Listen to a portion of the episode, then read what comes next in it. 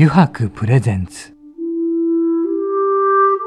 中原茂の「ただ風の中で」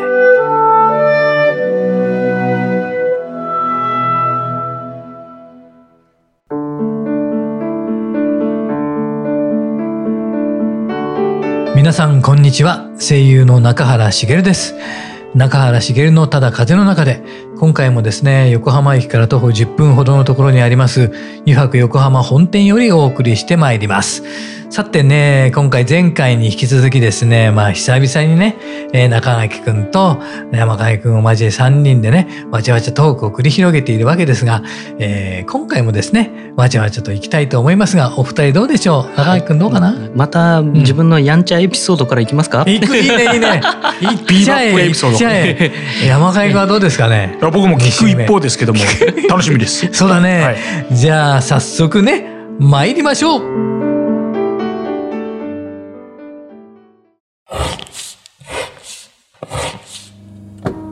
の革製品は日常品でありながら小さなアート作品である。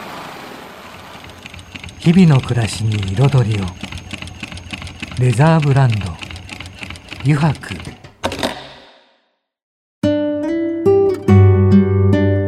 油白プレゼンツ。中原茂の「ただ風の中で」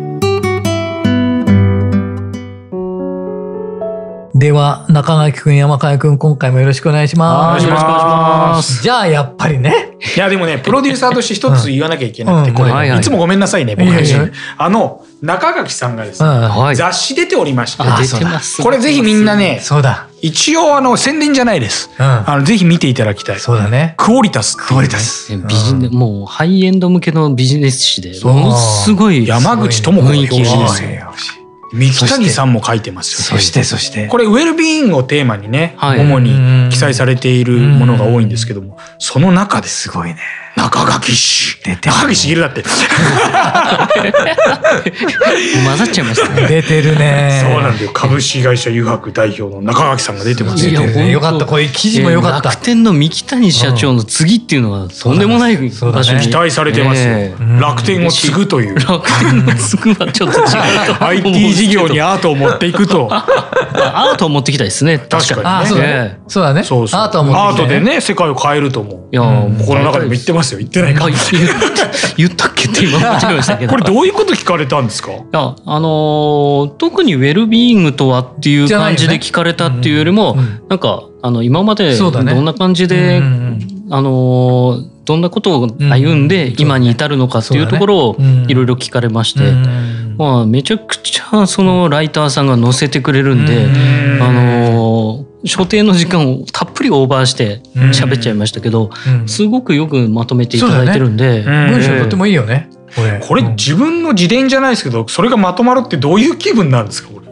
やなんかインタビュー受けると毎回思うのが、うん、あそういえばそうだったなっていうあの当時感じてた当時のことはやっぱりすごく大変だったこととかもやっぱりもう必死で乗り切ってるんで。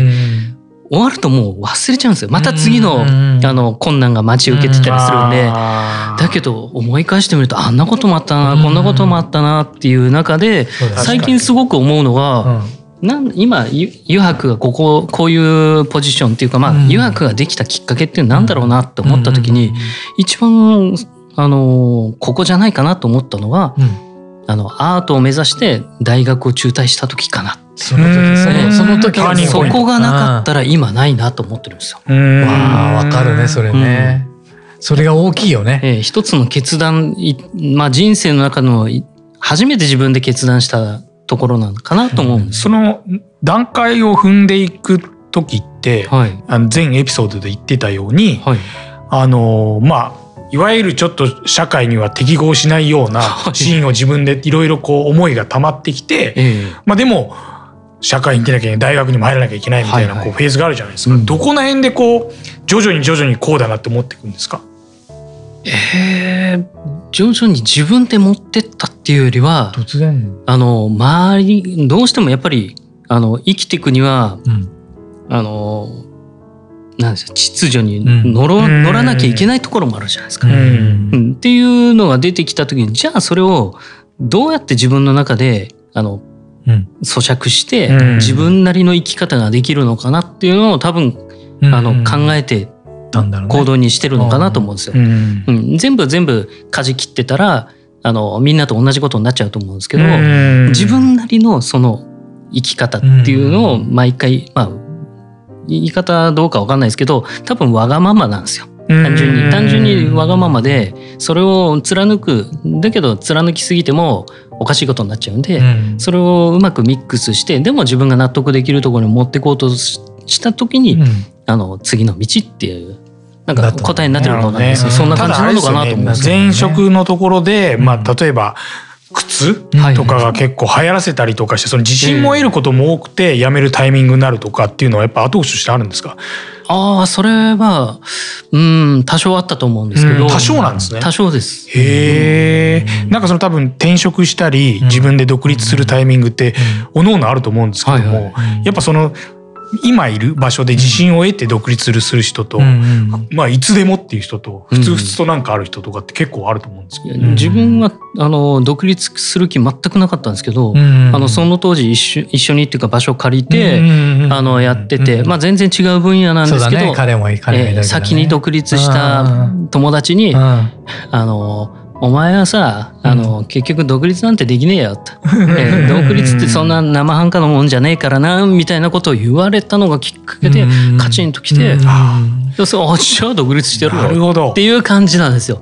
一種の一瞬の怒りが今につながってることもあるってすごいなそれ、えー、でもねそれはやっぱりまあ若いエネルギーがあったからってことも言えるしね。であとでもただそれ言われたからっていうよりもやっぱり独立したい願望はあったんだと思うんですよ。絶対あったね。だってきっとそれだけでじゃないもんね、絶対ね。その時はカチンただカチンときたい思いはあったかもしれないけどだからってことじゃないもんね。だからってことじゃ絶対なかったと思うんですけど、でもその一言なかったらずるずるずるずるいつか独立しようわかる。ってなってたんですよ、ね、なんか一言言われたことでね、よっしゃっていう思いいつかって絶対来ないんですよ。来ない来ないわかるなそれ。いつかって来ないんだよね、今でしょって本当に今でしょっていうね、うん、それわかる、うん、なのでその友達がそう言われた、そのなんか土日かどっかで言われたんです。けど、うん。うん、その土日明けの月曜日に、えー、社長に会って「社長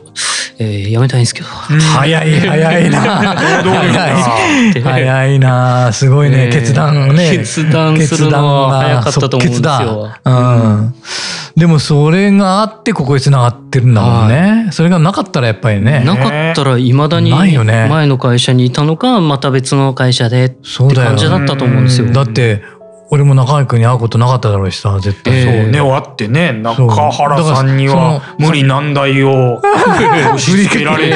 無理。難題。何これっていう商品をたくさん生み出して。やっぱそのチャレンジ精神っていうかそれも面白おかしく自分で咀嚼していくのかこのお客さんに言われたことだけじゃないものを作るじゃないですか。オーダーでやってた時は、どちらかというとあのある程度の内容をもらうんですけど、うんうん、じゃあデザインこっちの、自分でやらせてもらっていいですかっていうふうな感じで毎回やってたんですよ。そうだね。そうだね。大体のイメージはもちろんもらうんですけど、そこからやっぱり自分に頼んでもらってるにはやっぱ自分の自分のエッセンス入れていかないと、あの、まあこれ全くこれと同じもの作ってくださいは一回も作ったことなくて、うん、それって中原さん覚えてるからあれですけども、うん、対価ってどう生まれるんですか？もうこれで作ってじゃあ10万円た違う違う。もうだから俺も分かんないわけじゃん全然。ただ俺の方はたださっき出た友達がいるんだけどその友達の紹介で俺は彼と中居君と出会うんだけど、俺の方はただ単純に市場にないものが欲しかったのよ。うん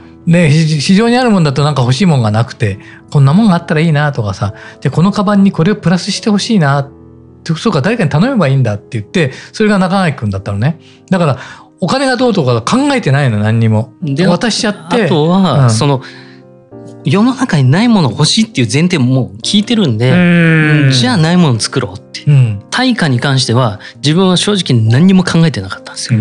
でしかも自分はどこかで修行したとかそういうんでもないんであの本当ちょっとしたお小遣い程度もらえる程度であとはもう自分にとってはもう勉強させてもお金もらって勉強させてもらってると思ってすごいなそのマインドチェンジが。で多分良かったのはあの中居君もさっき言ってたんだけど自分がこういうものが欲しいですっていうのをなんかなかったのよ。こういうのを作ってくださいっていうのはないないのよ。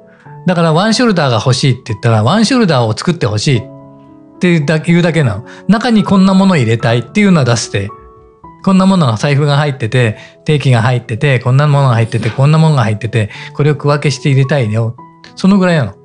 で中居君がじゃあ自分でデザインを起こさせてもらいますって言って起こしてもらってあ3つ3つぐらい出してくれて「あこれこれこれいいんじゃないかな」とか言ってで中居君が「じゃあこれで」って言ってで途中でまた中居君があ「もうちょっといいの思いついたんでちょっと変えていいですか?」って「いいよいいよ」って。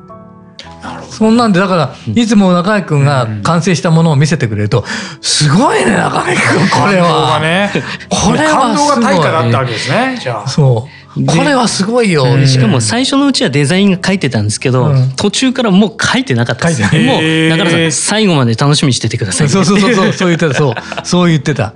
もう今やってないじゃないですか、それをもう一度やろうっていうパワーはあるんですか？それとも今は違うベクトルなんですか？どうでしょうね。やりたい気持ちもでもありますね。時間があればね今忙しいですもんね。はいでも昔のねその中原さんが持っていて、今この医学のショールームの3階かな、3階だ。3階にね、うんうん、飾ってあるじゃないですか。もうなんか昔の、昔でバックトゥーザフューチャーに出てきたような、なんかこう、空飛ぶなんとかとか、なんかスケートでこう浮くやつとか、なんかそういうワクワク感ありますよね。嘘だろっていうアタッシュケースが。何このアタッシュケースみたいなワクワクで、今見てもワクワクするから。わけわかんないもの作ってますよね。そうだね。これ持ってる人はゴルゴ13ぐらいだろうみたいな。拳銃入りますよね。世の中あれ、本当に一つしかないものばっかり作ってますね。ね。一つしかない。うん、だからこの油白のね皆さんスタッフもそうだけど、うん、あれを見るとびっくりすると思うんだよ。確かにだって今の今のものと全然違うからね。そうですよね。うん、もうアイデア満載でしたもんね。そうアイデア満載だった。まあでもある種そのぐらいのアイデアが吹っ切りてできるから今こう社会の何かに合わせられるとかってあるんですか？今ここの流行ってるなとか。それは、まあ、落とせるっつうのもあれだけど。絶対あると思うんですよ。であのいろんなデザインをあの前の会社の時は、うん、あのシンプルなデザインじゃなくてものすごいデコラティブな、うん、あのデザインの靴やってたんで、うん、その時にとにかくデザインっていうものを自分の頭の中にいっぱい引き出し作ったんですよ。だから一日にあのこのブーツのデザインしようと思ったら、うん、ブーツのデザイン50個ぐらい書いてました。へえ、すごい。ブーツで50のデザインって何が生まれるんですか？先がないとかもいやもうあのく ちょっと言葉が悪かった 悪かったんですけど本当にクズみたいなクソみたいなデザインでもその中に書くんですよ。なるほどなるほど。もうダサっていうものもその中に入れるんです。そっか。でもそれってこう見るこういうデザインってダサいんだよっていうのを自分の中で認識するためにも書いたりとか。なるほどね、何がかっこいいかっていうのもやっぱり比べて初めてかっこいいとか分かるじゃないですか。比べるからあこっちの方がいいよねって分かるためにもあの50のデザイン書いて、うん、でその中でうわこれでも大体一つあるかないかなんですよ、うんうん、超いけてるなっての、うん、でもそれをいっぱい頭の中に引き出し作ると、うん、今度はこういうのを作りたいんですけどねって言われた時に、うん、これとこれとこの引き出しを開けていけばできるなってでもその頭にな中にあるイメージを具現化して書くっていうのってなかなかできないんですけど、うんはいはい、なんかそういう方法ってあるんですか？自分も実はあんまり絵があの、そういう写実写実的な絵が得意じゃないんで、絵はある程度ラフにしか描かずに、今度は手を動かして自分でラフサンプル作っちゃうんです、なるほど、ね、そういうことなんだ、もう作っちゃうんだ。50万君の場合は、なんで自分デザイン、あのほとんどデザイナーはデザイン画を描いてそうだね。あの、それを渡す渡すんだけど、自分はラフサンプルまで作るまでが自分のデザインなんです。なるほどね。で結局でもあのデザイン画だけ描くと、うん、何ミリにこうしようとか思ってたやつも上がってみたらあれちょっと幅広かったなとかなんかおかしいところ出てくるんですけどあの実際に手を動かすと、うんうん、もうその時点で、うん、あこれちょっとおかしいから直そうができちゃう。んです。あなるほどね。うん、そっか、うん。そこでリテイクできちゃうわけだリメイク自分でやりながらあ違ってたなあこうしようができるんで、あの普通のデザイナーだったらサンプルが上がってくるまでの時間かかるんですけど、自分その時間がなく済むんですよ。そっかもう作も作っちゃうからね。だから他の人よりも圧倒的に早くものが作れるっていう。うん。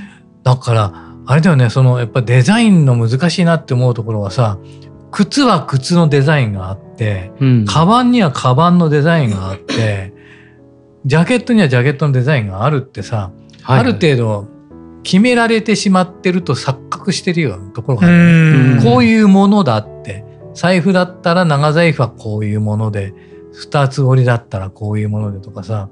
そこをだからどう突破していくかっていうのはあるよねきっと。人によって。まあ、ここもあのいいパートナーと組めるかなと思うんですよ。そうだね、やっぱり作りにおいて、うん、あのその作りのプロフェッショナルと一緒にできてたら、それが可能だったりするんですけど、やっぱりあのそこのパートナーがいなかったりすると、うん、それは無茶なんでできませんねとか、うん、そういうことが生じることが多いから、うん、あのやっぱり自分は靴のデザイナーですだったり、うん、自分は洋服のデザイナーです、で終わってるケースが多いと思うんですけど、ちゃんとそこがつながれば、あのもっと幅広いデザインとかできると思うんですよね。なんか分かった気がする。今後の忠風の中で僕プロデューサーやっていくところでいつも満足はもらえてるんですけどもう一回ゲストに来てもらった時に何話そうかと思った時に、はいはい、そういうなんかこう今までやってきたの具現化、うん、今までこの経歴だったりとかその思いは分かりましたと。うん、で次来ていただいた時に何話してもらおうかなと思った時今中垣さんのように、うん、その時どういうふうに思って何をやって成功を成し得たとか、成功例とか失敗談とか、ちゃんとしたものみたいなのを今後来ていただいた人に聞きたいですね。表面的なものでだけではなくて。でだからあとこのねただ風やってていろんなゲストが来た中で、例えばその、えー、デザイナーの方がたくさん来てると思うんだけど、はいはい。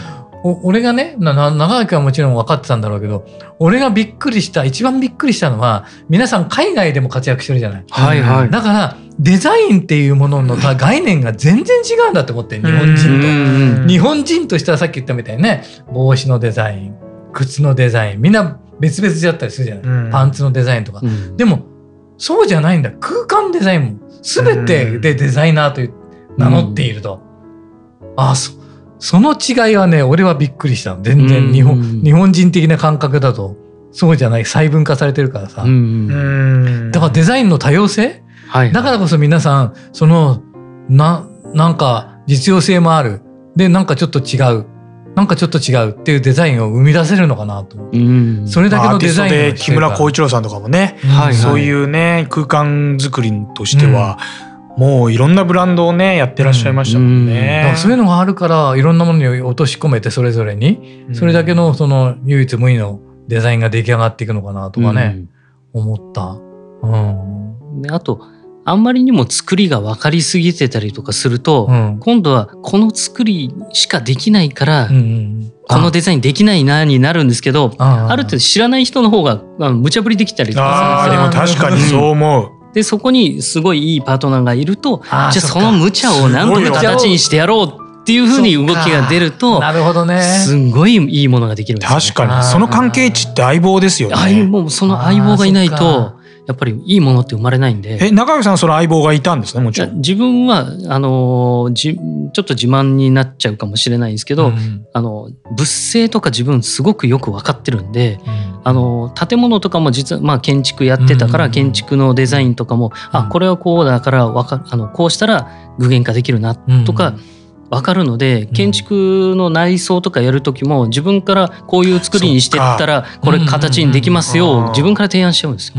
一人二役的なあとはちょっと規定列な答えも出せるし、はいはい、へえそれすごいいいっすね。自分そこは自分の本当の強みで、あのものを見たら大体どういうふうに作ってるかっていうのがおおよそ見えてきちゃうっていうのが自分の中でのすごくありがたいあの環境で育ったからだと思うんですよね。そうだね。ものづくりの環境で育ってるんで、あこうやってものって生まれてるんだがわかるんで。なるほどな。それは強強みだね。強いね。すごいですね。またあのいろんなデザイナーの方もいるけどまた違うとこだよね。うん。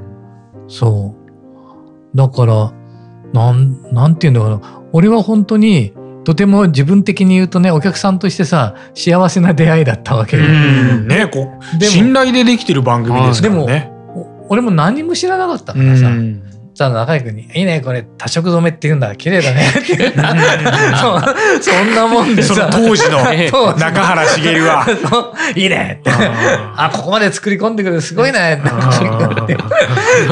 むちゃくちゃ破格でやってましたから。ねそうでしょうね。そうそう今じゃ信じられないよ、うん、ありえないぐらいの金額でやってましたけど。当時もちゃんと分かってなかったのは職人さんって時間なんだなってさ、うん、その手間かける時間があるじゃない、うん、その時間給っていうかものなんだなっていうのは当時なんか分かってもいないからさ。それからだんだんだんだんいろんな人と話をしたり職人さんと出会ううちに、うん、そうか。なぜなぜこれがこんなにするのかって言ったら確かに時間だよなって。でも中原さんもそうじゃないですか声優やっててこうやっぱりずっと磨いていかなきゃいけないじゃないですか腕も。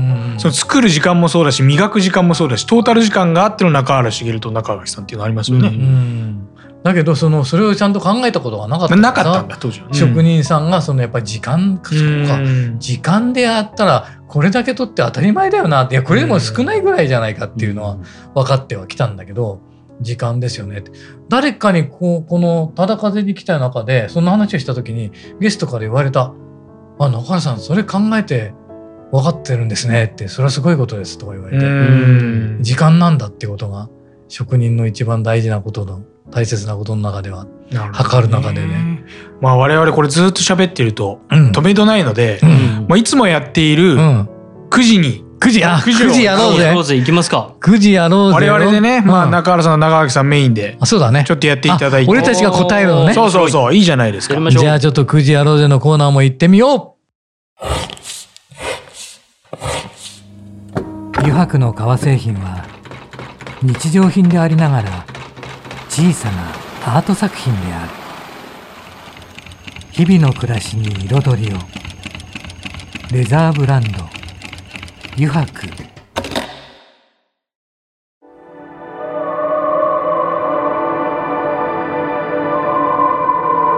油白プレゼンツ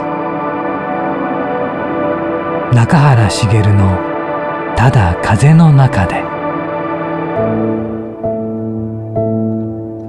さて、ここからの時間はですね、9時に書かれた質問に沿ってトークをしていこうと思います。9時やろうぜのコーナーです。今回はですね、私たちが弾いてね答えていこうという、はいはい、中垣君に弾かせてもらうね。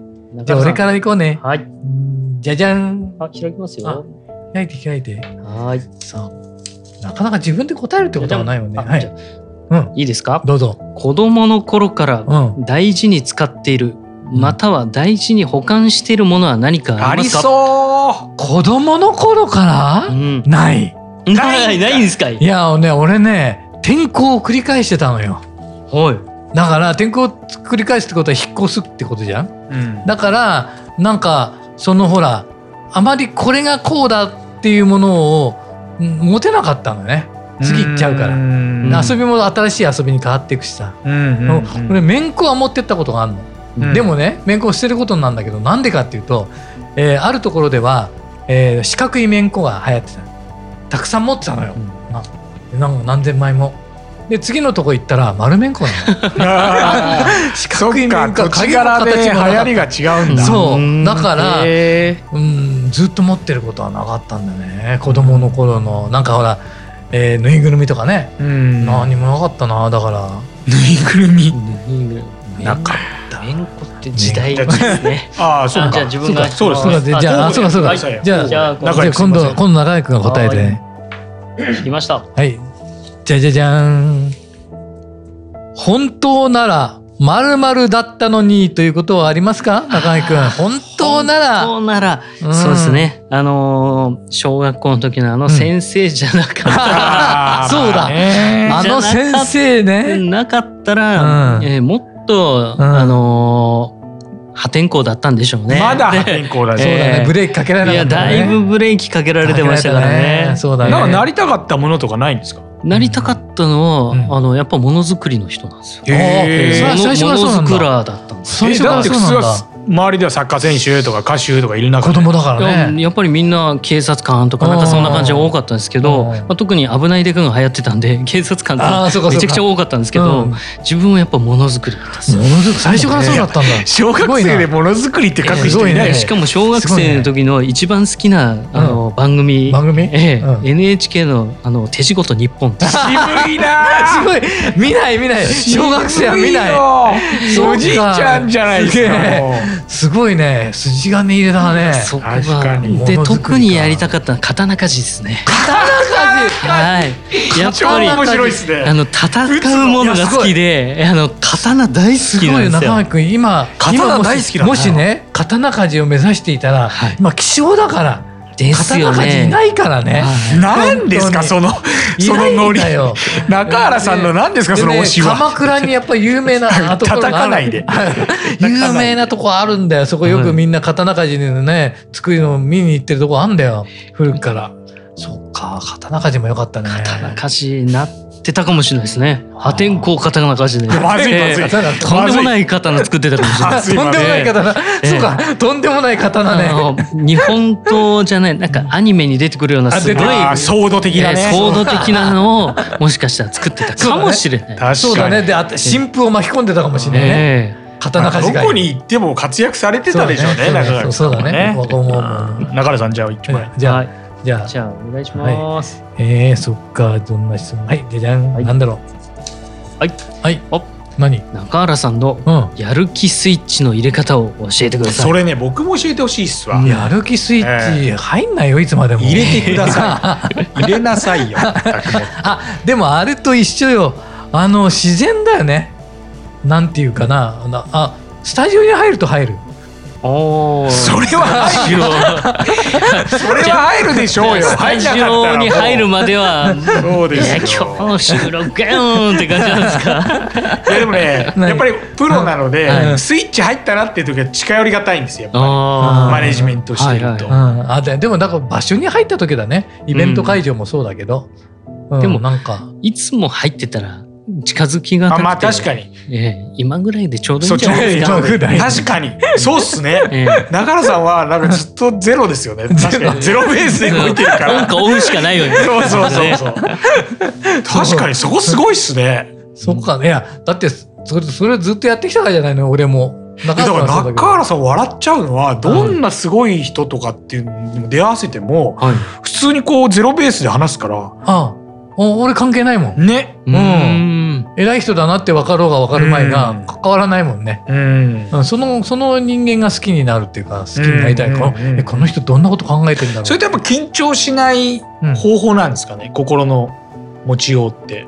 ああどうなんだろう。そう何百人何千人何万人の前で喋ったりとかもするじゃないですか。する。でも、うん、でもそれは多分他の人もそうだけど慣れはあるよ場数ね。慣れ場数はあるよ、うん、だってだってだって1万人とかさいるとさ1万人の熱量が来るんだよ、うん、で舞台上に自分だけだとするじゃん。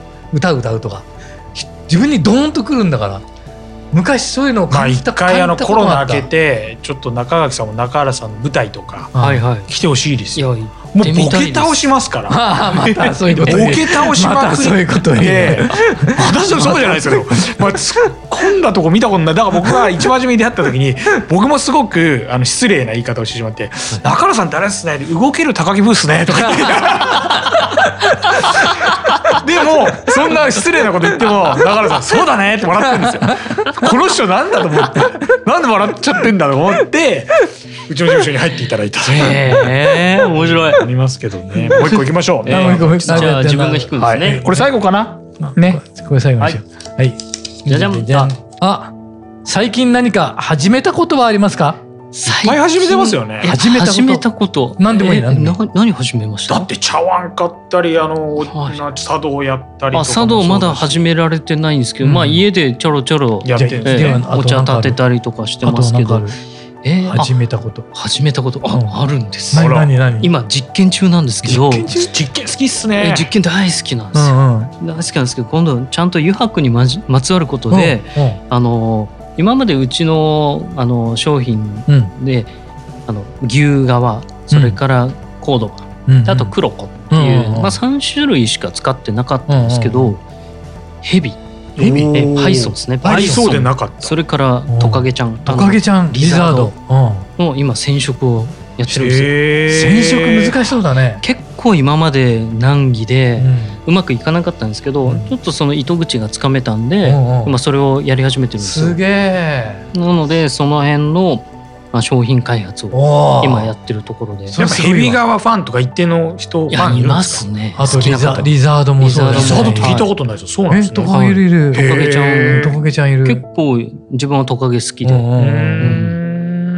トカゲって何トカゲをなんかリングトカゲって言われるやつで、正式名称はなんか別らしいんですけど、あの皮だけで見るとちっちゃいんですけど、まあ、普通に考えたらめっちゃでかいトカゲやんっていう確かに確かに、尻尾もとイモリヤモリレベルじゃないですか、尻尾とか入れると1メーターぐらいになるのかなっていうような感じなんで、まあ、そんなのがこの辺にいたらめちゃくちゃ怖いな怖いよ。コモドドラゴン的なね そうかそれを始めるんだね。はい。おすごい。なんかいい締めにななんか番組っぽくなりましたなんか最後にちゃんとこう PR も打てましたし。PR 打てちゃって嬉しいな。新製品がね登場するだろうから皆さんにもね、ぜひ見てああともう一つやろうと思ってるのがこれも初の試みであの他社さんと組んであのものづくりって今全部あのどの業界でもそうなんですけど、高齢化してるじゃないですか。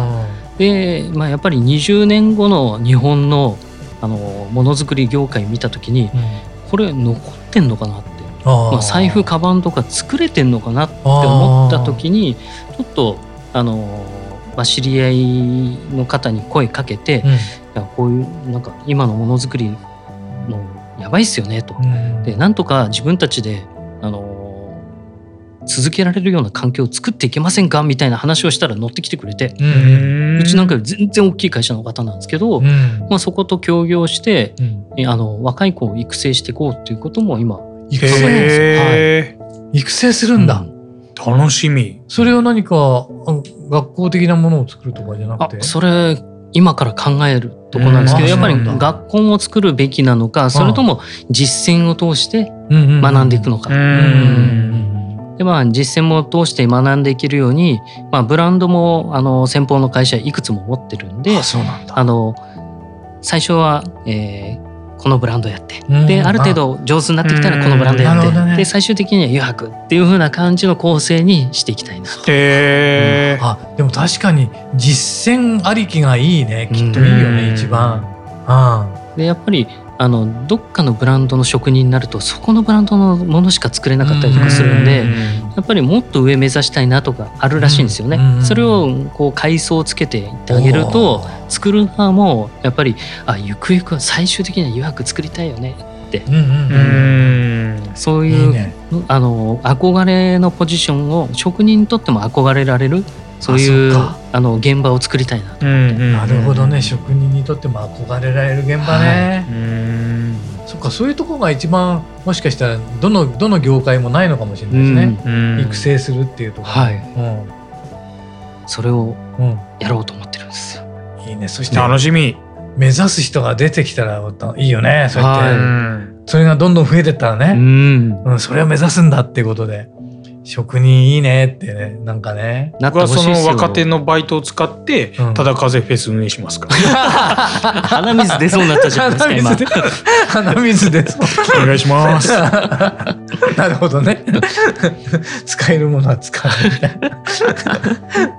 な。るほどね。いい ということで今回3名でねお届けしました。そうだね、はい、お届けしました。まあ続々と素晴らしいゲストも来ますので、そうだね。皆さんぜひ引き続き番組をよろしくお願いいたしますお願いしますね。はい、ねまあ本当こうやってなかなかね3人では初めてだったよね。えー、確かに楽しかったですね。楽しかったね。またこれ挟んでいきたいね。やりましょう。まだまだ話したいこと、ね、もっともっと話したいですね。いっぱいあるよね、まだね。毎回挟むって噂も出てきて 毎回挟むとな ちょっとね。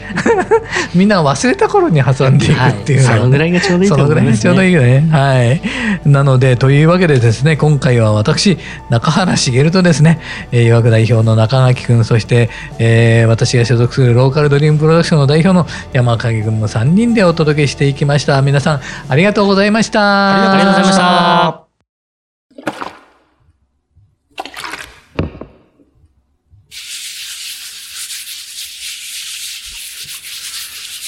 油白独自の手染めのグラデーションは川に新たな命を吹き込む。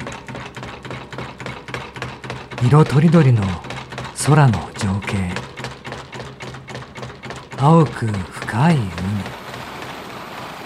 誰もが感動するあの一瞬を閉じ込めるレザーブランド油白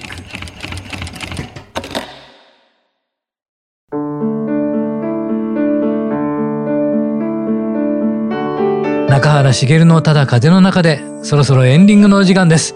さてね、今週いかがでしたか？まあ、先週と2週にわたってね、3人トークをお届けしてきましたが、うん。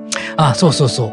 あの、皆さんにはですね、このね、お聞きのそのそれぞれのプラットフォームでですね、えー、この番組をですね、ただ風の中でね、フォローしていただければ嬉しいなと思っておりますので、よろしくお願いいたします。